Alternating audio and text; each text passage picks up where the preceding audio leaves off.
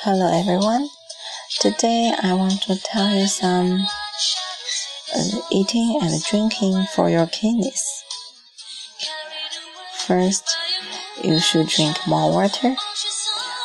Proper hydration is one of the most important elements of flushing your kidneys. The more water you drink, the more urine you will produce. Frequent urination will help cleanse your kidneys and flush unwanted toxins from your system.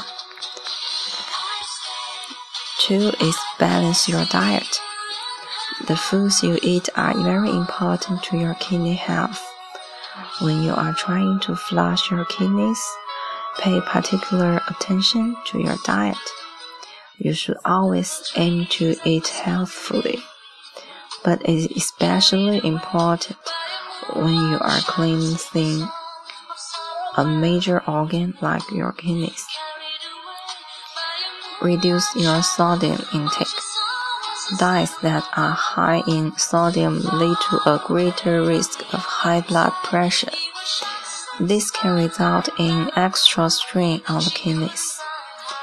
Reducing the sodium in your diet is an excellent way to promote overall health, especially for your kidneys. Eat fresh foods and vegetables. Fresh varieties contain lower amounts of sodium than the canned option. Third one, use herbs. You can try a combination of different herbs to promote kidney health. Depending on the herb you choose, you might mix it into a tea or plain water, or simply eat it on its own. Each herb has different effects and will have a different um, timeline for affecting your kidneys. Consult someone knowledgeable at your local health supply store for specific details. This is fine to promote overall kidney health, but people suffering from kidney disease should not use herbs.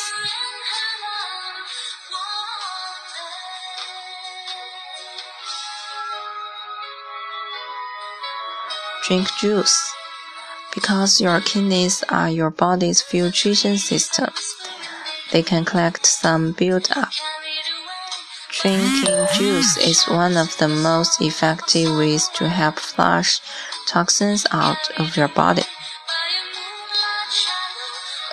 Cranberry juice is one of the most effective choices for kidney cleansing because it helps reduce the amount of calcium which can cause kidney stones.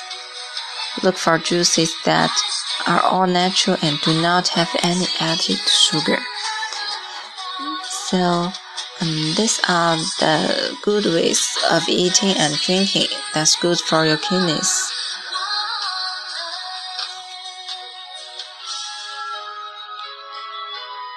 The most important thing is that hope it can help you a lot.